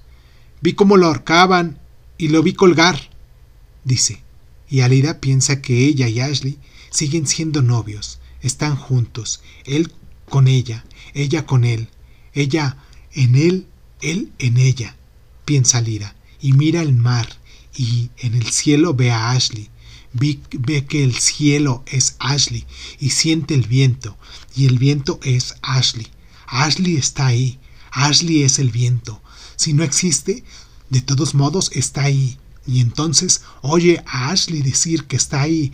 Y Alida piensa que ella y Ashley siguen siendo novios, que están juntos, él en ella, ella con él, ella en él, él en ella, piensa Lida, y mira el mar, y en el cielo ve a Ashley, ve que el cielo es Ashley, y siente el viento, y el viento es Ashley, Ashley está ahí, Ashley es el viento, si no existe, de todos modos están ahí, y entonces oye a Ashley decir que está ahí, que ella lo está viendo, si mira el mar. Verá que él es el cielo que ella ve por encima del mar, dice Ashley, y Alida mira, y claro que ve a Ashley, aunque no solo lo ve a él, también se ve a sí misma en el cielo, y Ashley dice que él existe también en ella y en el pequeño Sigbag, y Alida dice que así es, que siempre será así, y Alida piensa que ahora Ashley solo está vivo en ella y en el pequeño Sigbag. Ahora es ella quien es Ashley en la vida, piensa Alida, y entonces oye a Ashley decir, estoy aquí, estoy contigo, siempre estoy contigo, así que no tengas miedo, te acompaño, dice Ashley, y Alida mira el mar y ahí en el cielo ve la cara de Ashley, como un sol invisible la ve, y luego ve su mano que se levanta y la saluda. Y Ashley le repite que no tenga miedo y dice que tiene que cuidar bien de sí misma y del pequeño Sidbag. Tiene que cuidar de sí misma y del pequeño Sidbag lo mejor que pueda. Y después, dentro de no mucho, volverán a encontrarse en lo mismo, dice Ashley y Alida y siente junto a ella el cuerpo de Ashley y nota que su mano le acaricia el pelo y le acaricia el pelo a él. Bueno, ¿Qué me dices? dice Ashley. Y Alida pregunta a Ashley qué opina, y él dice que quizás lo mejor sea que se quede con Ashley, porque de lo contrario no sabe dónde van a meterse. Seguramente sea lo mejor tanto para ella como para, para el pequeño Sidbach, dice Ashley. ¿Quieres que te lleve en la casa? dice Alida. Sí, dice Ashley. Y tendrás alojamiento y comida para ti y para el crío, por supuesto, dice. Sí, dice Alida. Y paga, tendrás más paga que otras sirvientas, te lo prometo, dice él. Y Alida oye a Ashley decir que seguramente será lo mejor, y él estará con ella, dice. No debe de tener miedo, dice. Y luego Ashley dice que ya hablarán más tarde, y Alida dice que de acuerdo. Bueno, ¿qué me dices? dice Ashley. Y Alida no contesta. Vivo en la cala, ya sabes, dice él. Ahí tengo casa y granero y una caseta para el barco, dice. Y un puerto bueno y seguro, con muelle, dice. Y algunas ovejas y una vaca, dice. y vivo ahí solo desde que murió mi madre, dice. Bueno, ¿qué me dices? dice Ashley. Comerás tanto carne como pescado, dice. Y patatas, dice. Y Alida se pregunta dónde iba a meterse si no. Quizás lo mejor sea entrar a servir en casa de Ashley. Sí, ¿dónde iba a meterse si no? dice Alida. ¿Y entonces dices que sí? dice Ashley. Supongo que sí, dice ella. Creo que será lo mejor, dice Alida. Creo que sí, dice Ashley. Eso diría yo, dice. De lo contrario, no sé qué podría hacer, dice ella. Ea, dice Ashley. Yo necesito una mujer en la casa y tú necesitas un lugar donde vivir. El crío y tú, dice. Y ya no falta mucho para llegar, dice. Y en la cala se está bien, estarás bien ahí, dice. Y Alida dice que necesita ir al retrete y Ashley dice que ahí, detrás de la puerta, dice señalándolo. Ahí está la letrina, en ese reservado, dice. Y Alida abre la puerta y entra, y echa el gancho, y se sienta, y ahí está. Está bien hacer lo preciso sin tener que hacerlo a la intemperie piensa Alida. ¿Y qué entenderá ya ella de lo que está pasando? piensa. ¿Y qué más da servir en casa de Ashley que en cualquier otro sitio? Ashley no será peor que los demás, piensa. Quizás sea incluso mejor. Podría ser, piensa, porque en casa, con la hermana en la cuesta, desde luego no quiere ir. ¿Cómo se le ocurriría esa idea? Lo cierto es que lo pensó, Pensó en preguntar a la hermana si podía quedarse a vivir con ella. ¿Cómo se le ocurriría? Piensa. Para eso es mejor servir en casa de Ashley. Mucho mejor, piensa Alida. Así que tendrá que servir en casa de Ashley, piensa Alida, porque de lo contrario, ¿dónde iba a meterse? Ahora que Ashley no está, y sin embargo, sí está con ella. En fin, no entiende nada, piensa Alida, y en ese momento oye que Ashley empieza a cantar. Soy un marinero de por vida. Canta, y el barco es mi tesoro. Navego por las estrellas, estoy cerca del cielo. La muchacha es mi amor y el mar es mi sueño. Navego bajo las estrellas con la luna de capullo. Canta, y no es que tenga una gran voz, piensa Lida, pero suena alegre y feliz, y es agradable escucharle cantar, piensa Lida. ¿Y qué ha dicho? Capullo, la luna de Capullo, ha dicho. ¿Qué significará eso? piensa Lida. Y ya ha acabado, pero se queda sentada en el retrete. ¿Qué será eso del capullo? se pregunta. Y entonces oye a Ashley gritar ¿Te has dormido allá adentro? Y ella dice que no, y él dice que menos mal, y luego pregunta si se ha decidido. Bueno, que si quiere entrar a servir en su casa, y ella no contesta, y él dice que tendrá que decidirse pronto, porque ya está viendo el hito grande en el cabo, dice, así que no queda mucho para llegar a la cala, dice, y Alida se levanta y se queda parada y oye a Ashley decir que será lo mejor que entre a servir en casa de Ashley. Y Alida dice que así será, porque de lo contrario, ¿a dónde iba a ir? Y Ashley dice que hablará más tarde, será mejor que se vaya con Ashley. Dice, será lo mejor, dice, y Alida dice que así tendrá que ser y levanta el gancho de la puerta y sale al viento fresco y cierra la puerta y echa el gancho por fuera y se queda parada y planta los pies como un marinero y su larga melena negra ondea al viento y Ashley la mira de frente y pregunta ¿En qué quedamos? Sí, dice Alida. ¿Qué quieres decir? Dice Ashley. Que serviré en tu casa, dice ella. ¿Quieres servir en mi casa? dice él. Sí, dice Alida. Y Ashley levanta la mano y mira. Mira ahí. Ahí está el hito grande. Ahí, en el cabo, dice. Y Alida ve un hito alto y ancho piedra sobre piedra en un cabo largo, y Ashley dice que al ver el hito grande siempre se llena de alegría, porque entonces sabe que casi ha llegado a casa.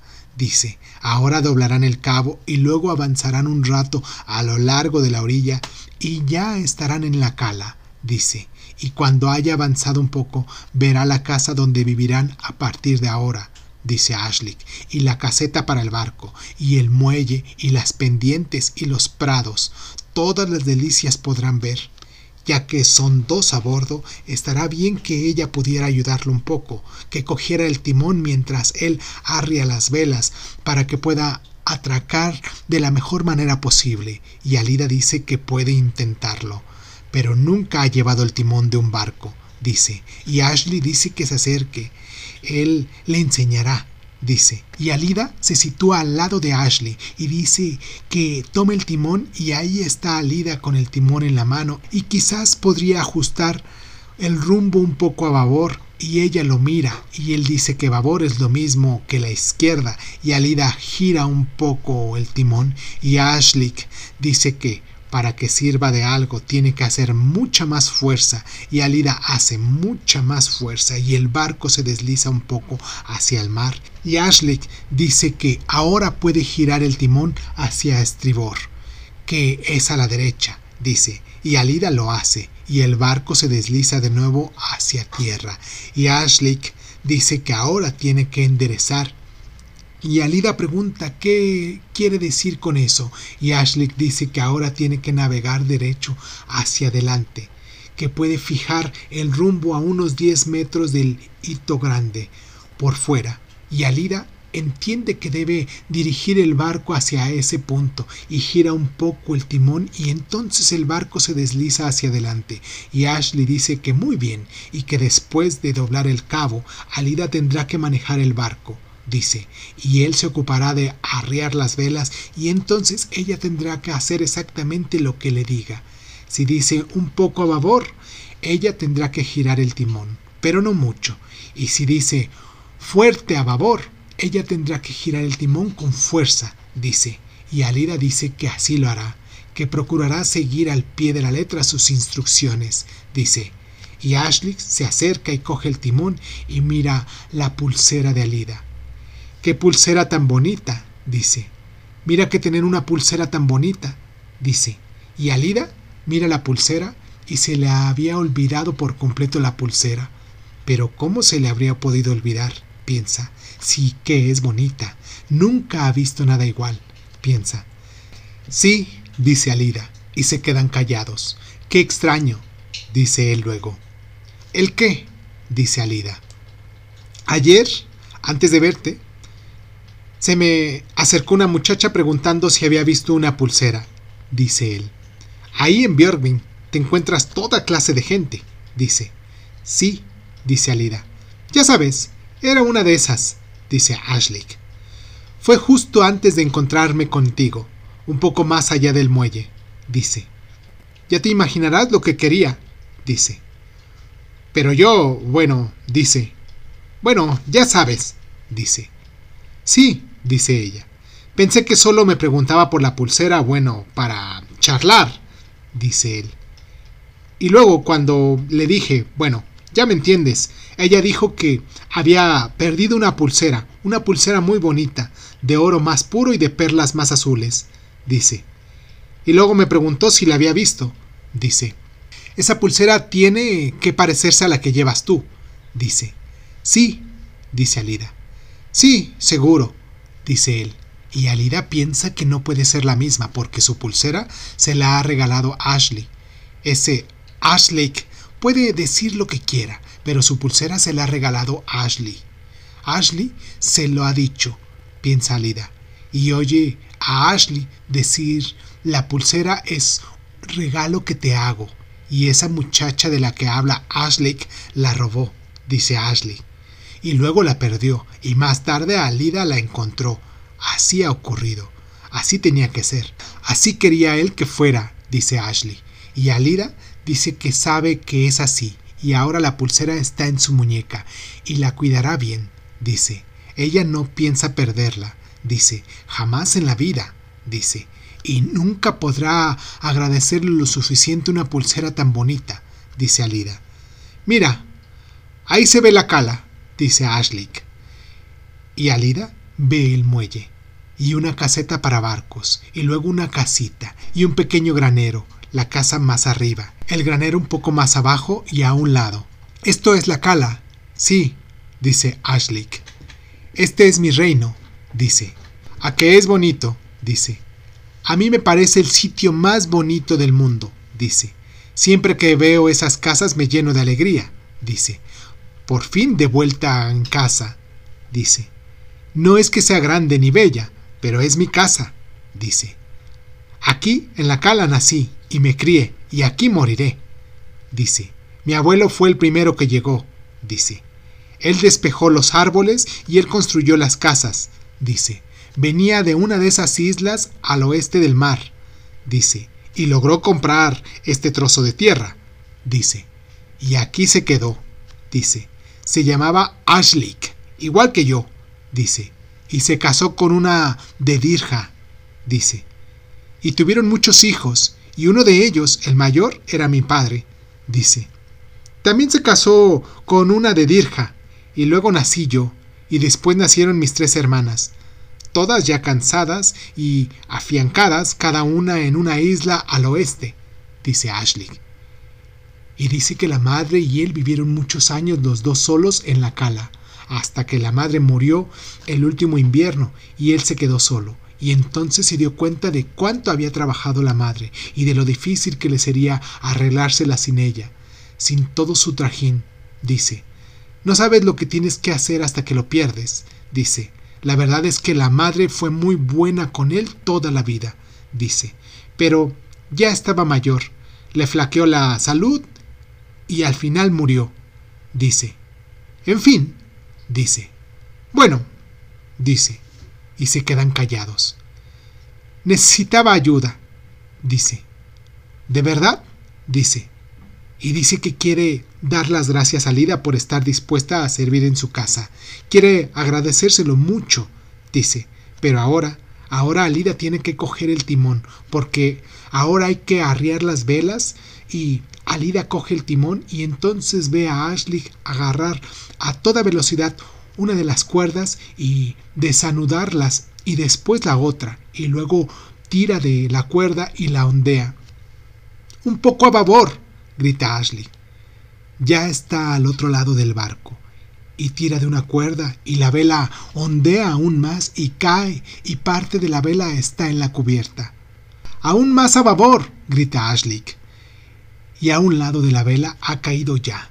Y de un salto Ashley está en el otro lado y tira de las cuerdas y perjura. Dice, me cago en el mar está atascada y tira y afloja y perjura y grita y la vela se suelta y ya la vela entera ha caído.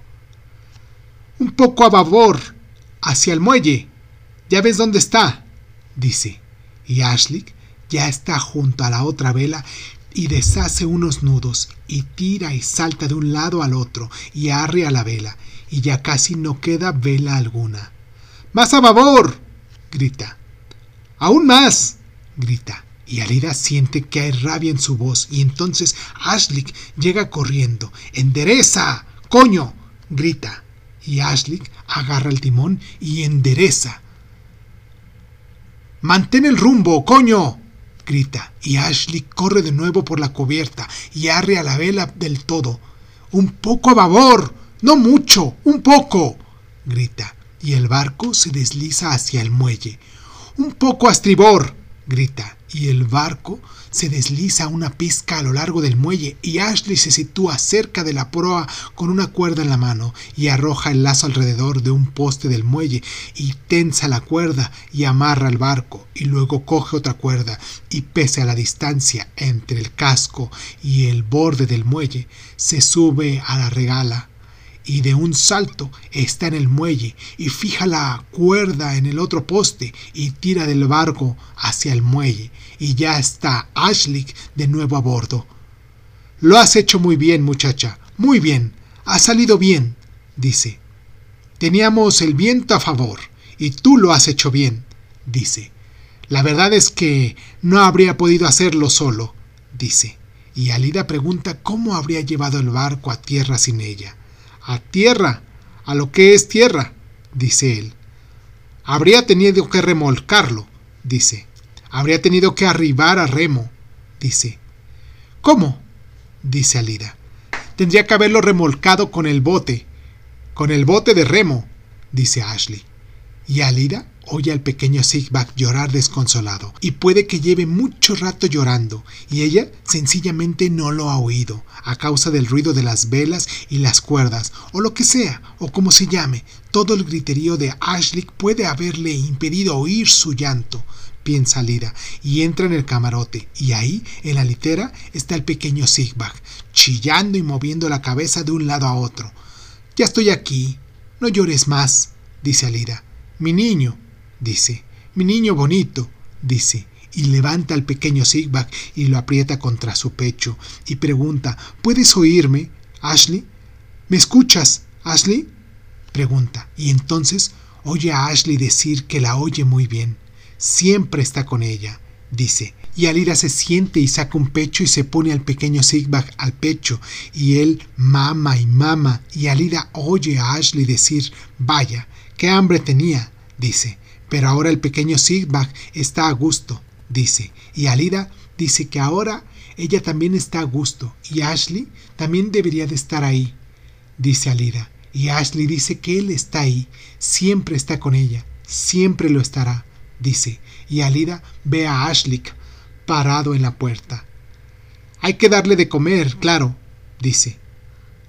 Así es, dice Alida. Lo entiendo, dice él. Voy a ir subiendo las cosas, dice. He comprado muchas cosas en Björving, dice. Sal y azúcar y galletas, dice. Y café, y aún más cosas que no quiero mencionar, dice. Y Alida oye a Ashley decir que puesto que él le ha ido como le ha ido, lo mejor será que ella entre a servir en la cala. Así tanto ella como el pequeño Sibak tendrán casa y comida, dice. Y Alida dice que si él lo piensa, así será. Dice, y el pequeño Sigbak deja de mamar y se queda tumbado y entonces Alida se queja y sale a la cubierta y ve a Ashley subiendo a la cuesta hacia la casa con una caja en cada hombro y ve que en la cubierta hay más cajas parecidas y algunos sacos y piensa que ahí, en la cala de Dirja, ahí vivirá. En la cala vivirán ella y el pequeño Sigbak. ¿Y por cuánto tiempo? Eso no lo sabe nadie. Puede que al menos ella se quede en la cala para siempre, piensa, y luego piensa que seguro será así, que ahí, en la cala, será donde pase ella la vida, y tendrá que conformarse con eso, piensa. También ahí podrá pasarse la vida, piensa, y Alida se sube a la regala y baja al muelle y ve un sendero que asciende hacia la casa y ve a Ashley abrir la puerta y entrar y Alida comienza a subir por el sendero y Ashley sale y le dice que es un gusto estar de vuelta en su propia casa, es un gusto verla de nuevo, por modesta que sea, dice, y regresa por el sendero y dice que hay mucho que subir a la casa cuando va a Björvin. Compra una buena temporada, dice. Y Alida llega a la casa y entra y ve una estufa en el rincón, una mesa con unas sillas, un barco junto a la pared y además el atillo, con una escalera que sube, y luego ve una puerta, seguro que lleva a la cocina, bien salida, y se acerca y tiende al pequeño Sigbag, firmemente dormido, en el banco lo tiende, y se acerca a una de las ventanas y ve a Ashley subir por el sendero con un saco al hombro y pregunta a Ashley si tiene algo que decir y él dice que las cosas están todo lo bien que pueden estar y Alida siente que está muy bien, muy cansada y se acerca al banco y ve al pequeño Sigbak tendido junto a la pared y está muy muy cansada, infinitamente cansada. ¿Por qué estará tan cansada? ¿Será por todo? piensa por caminar hasta Björving, dar vueltas por las calles de Björving, navegar hasta la cala. Todo, todo eso piensa Lida, y Ashley ha desaparecido, y aún sigue cerca. Todo, todo esto piensa Lida, y se tumba en el banco, y cierra los ojos y está muy, muy cansada y entonces ve a Ashley pararse en el camino delante de ella y está muy, muy cansada, está a punto de quedarse dormida y ahí está Ashley y ha caminado mucho. Ha pasado varias horas desde que vieron la última casa y ahora Ashley se ha parado. Ahí hay una casa. Vamos, dice él. Tenemos que descansar, dice él. Sí, estoy muy cansada y tengo mucha hambre, dice Alida. ¿Puedes esperar aquí? dice él, y Ashley deja los atillos en el suelo y sube hasta la casa, y Alida lo ve llamar a la puerta, y Ashley espera y luego llama de nuevo. No contesta nadie, dice Alida. No, parece que no hay nadie dice Ashley, y Ashley toca la puerta y está cerrada, y Alida lo ve tomar un impulso y lanza el hombro contra la puerta, y se oyen crujidos y estrépitos, y la puerta cede un poco, y entonces Alida ve a Ashley acercarse a un árbol, y Ashley saca su cuchillo y corta una rama, y vuelve a la casa, y mete la rama por la rendija de la puerta, y hace palanca, y la puerta cede otro poco, y entonces vuelve a tomar impulso y golpea la puerta y ésta se abre y Ashley cae hacia adentro y luego Alida lo ve parado en la puerta. Tienes que venir ya, dice él, y Alida está muy, muy cansada y piensa que no puede meterse sin más en una casa y ve a Ashley entrar en la casa y ella se queda parada y luego lo ve salir de nuevo. Aquí no vive nadie. Hace mucho que nadie se pasa por aquí, dice Ashley. Aquí podemos quedarnos, dice. Ven ya, dice, y Alida empieza a subir hacia la casa. Hemos tenido suerte, dice Ashley, y es como si Alida se despertara y abre los ojos y ve que la casa está ya casi a oscuras y ve a Ashley como una franja oscura en medio de la habitación y lo ve desnudarse y Alida vuelve a cerrar los ojos y oye a Ashley venir hacia ella y la ropa con una manta y luego se mete en la cama y debajo de la manta y entonces la rodea con los brazos y se aprieta contra ella y Alida piensa que tendrá que ser así. Claro, piensa y luego piensa que es Ashley el que la abraza y ya no quiere pensar más. Piensa y se queda quieta y la cala no está nada mal. La casa no es grande, pero está bien situada en la ladera y rodeada de laderas verdes, y el granero está un poco más abajo, hacia el fiordo, y ahí está la caseta del barco, y ahí está el muelle, y junto al muelle está amarrado el barco de Ashley. No está mal, y las ovejas pastan fuera, y la vaca está en el pesebre, y Ashley ya la ha ordenado. Hay leche junto a la estufa de la cocina, dice, y pregunta si ella sabe ordeñar. Y claro que sabe, pero lo que no sepa, lo que necesite aprender, él se lo enseñará. Todo lo que ella no sepa, y sí sepa él, puede resultar útil. Se lo enseñará, dice Ashley, y ahí estará bien, dice, porque él trabajará todo lo que pueda, dice, por él no quedará, dice, y si algo sabe él es trabajar, así que mientras conserve la vida y la salud, ella y su cría vivirán bien, dice, y a Alida no le duele, y algo agradable sí le resulta, y afuera está el fiordo y las olas y el mar y el viento y las gaviotas que chillan, y todo estará bien dice él, y ella ya no quiere escuchar más, ni el chillido de las gaviotas, ni lo que dice él quiere escuchar. Y pasan los días, y un día se parece al siguiente, y las ovejas, y la vaca, y el pescado, y nace Ales, y es una niña preciosa, y le sale el pelo, y le salen los dientes, y sonríe, y se ríe, y el pequeño Sigba crece, y se hace grande, y se parece mucho al padre de Alida tal como ella lo recuerda.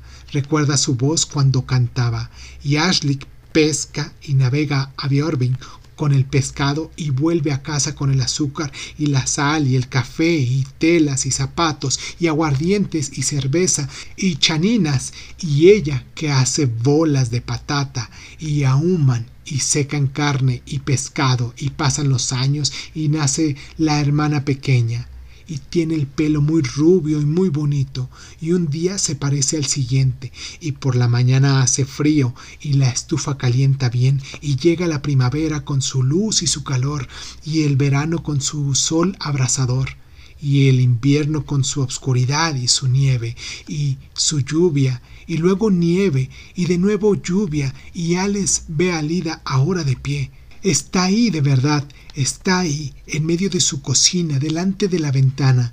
Ahí está la vieja Lida. Y no puede ser, es imposible, no puede estar ahí. Hace mucho tiempo que murió y lleva la pulsera que siempre llevaba, la que era de oro y con perlas azules. Esto no puede ser piensa Alex, y se levanta y abre la puerta de la cocina y pasa a la sala y cierra la puerta y se sienta en su sillón, se arropa con su manta de lana, se arrebuja y mira hacia la puerta de la cocina y la ve abrirse y ve a Alida pasar y cerrar la puerta de la cocina. Y entonces Alida se para, se para delante de la ventana de la sala, la madre está ahí y eso es imposible piensa Lida, y cierra los ojos y ve a Lida salir al patio de la cala, y ella la sigue, su mano en la suya, y el hermano Sigbach con ellas, y se paran delante de la casa, y Alex ve a su padre Asleich subir por el sendero desde el muelle, y en la mano trae una caja de violín, y ve a su hermano Sigbach correr al encuentro de Asleich. Aquí te traigo un violín, chiquillo, dice Asleich y tiende la caja del violín a Sigbach, y él la coge y se queda parado con la caja del violín en la mano. No has dado poco de lata ni nada, dice Ashley. Es increíble la lata que ha dado con lo del violín, dice Alida a Alex.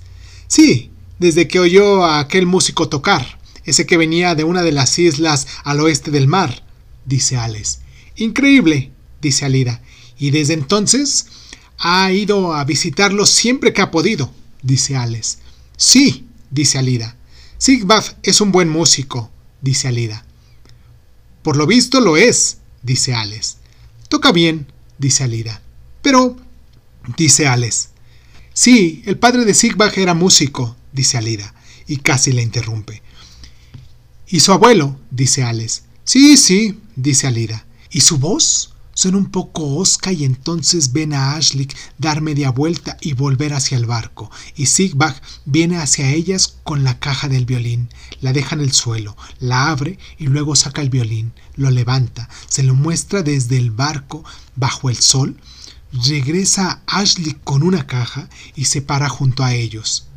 He hecho mucha compra en Björvin, dice, y mira por dónde he conseguido también un violín, dice.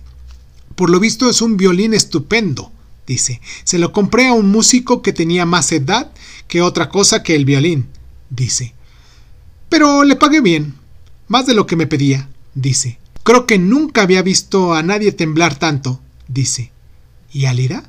Pregunta si puede ver el violín y Sigbach se lo pasa y entonces Alida ve que a la cabeza del dragón del puente le falta la nariz.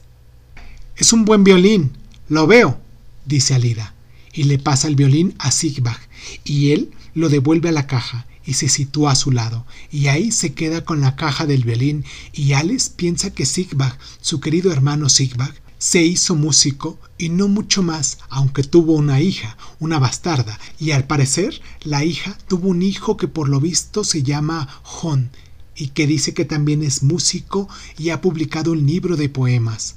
Pues sí, qué cosas más raras hace la gente, piensa Alex, y Sigbach desapareció sin más, y ahora será tan viejo que de todos modos estará muerto.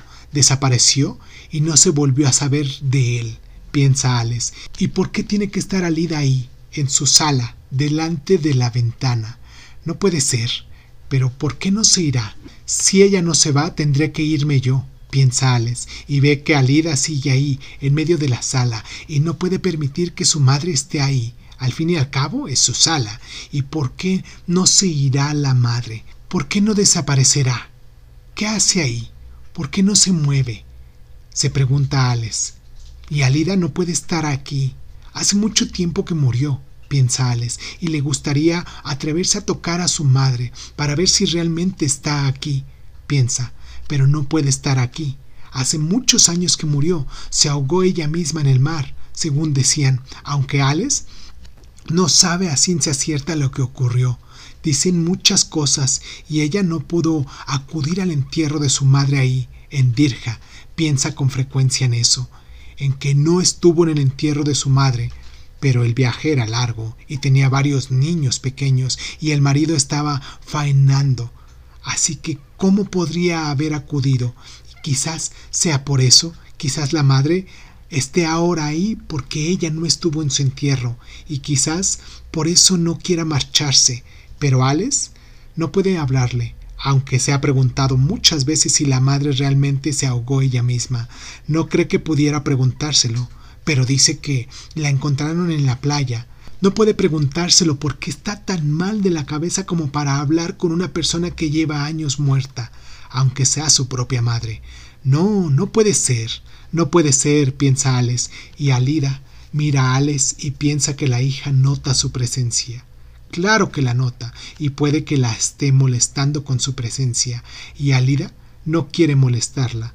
¿Por qué iba a querer molestar a su propia hija? En absoluto quiere molestar a su propia hija, a su querida hija, la mayor, a la única de sus dos queridas hijas que llegó a edad adulta y tuvo sus propios hijos y nietos, y Alex se levanta y se dirige con pasos lentos y cortos hacia la puerta de la entrada.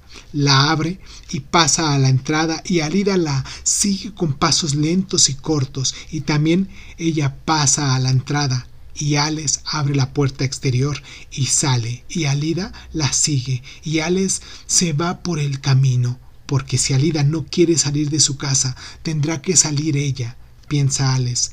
Otra cosa no puede hacer piensa Alex, y se encamina hacia el mar, y Alida camina unos pasos lentos y cortos en la oscuridad, bajo la lluvia, se aleja Alida de la casa de la cala, y luego se detiene, se vuelve y mira hacia la casa y solo distingue algo oscuro en la oscuridad, y vuelve de nuevo y sigue alejándose paso a paso, y al llegar a la orilla se detiene, oye las olas romper y nota la lluvia contra el pelo, contra la cara, y entonces se adentra entre las olas y todo el frío es calor, todo el mar es Ashley, y se adentra más, y entonces Ashley la rodea por completo igual que hizo la noche que hablaron por primera vez la primera vez que él tocó en un baile ahí, en Dirja.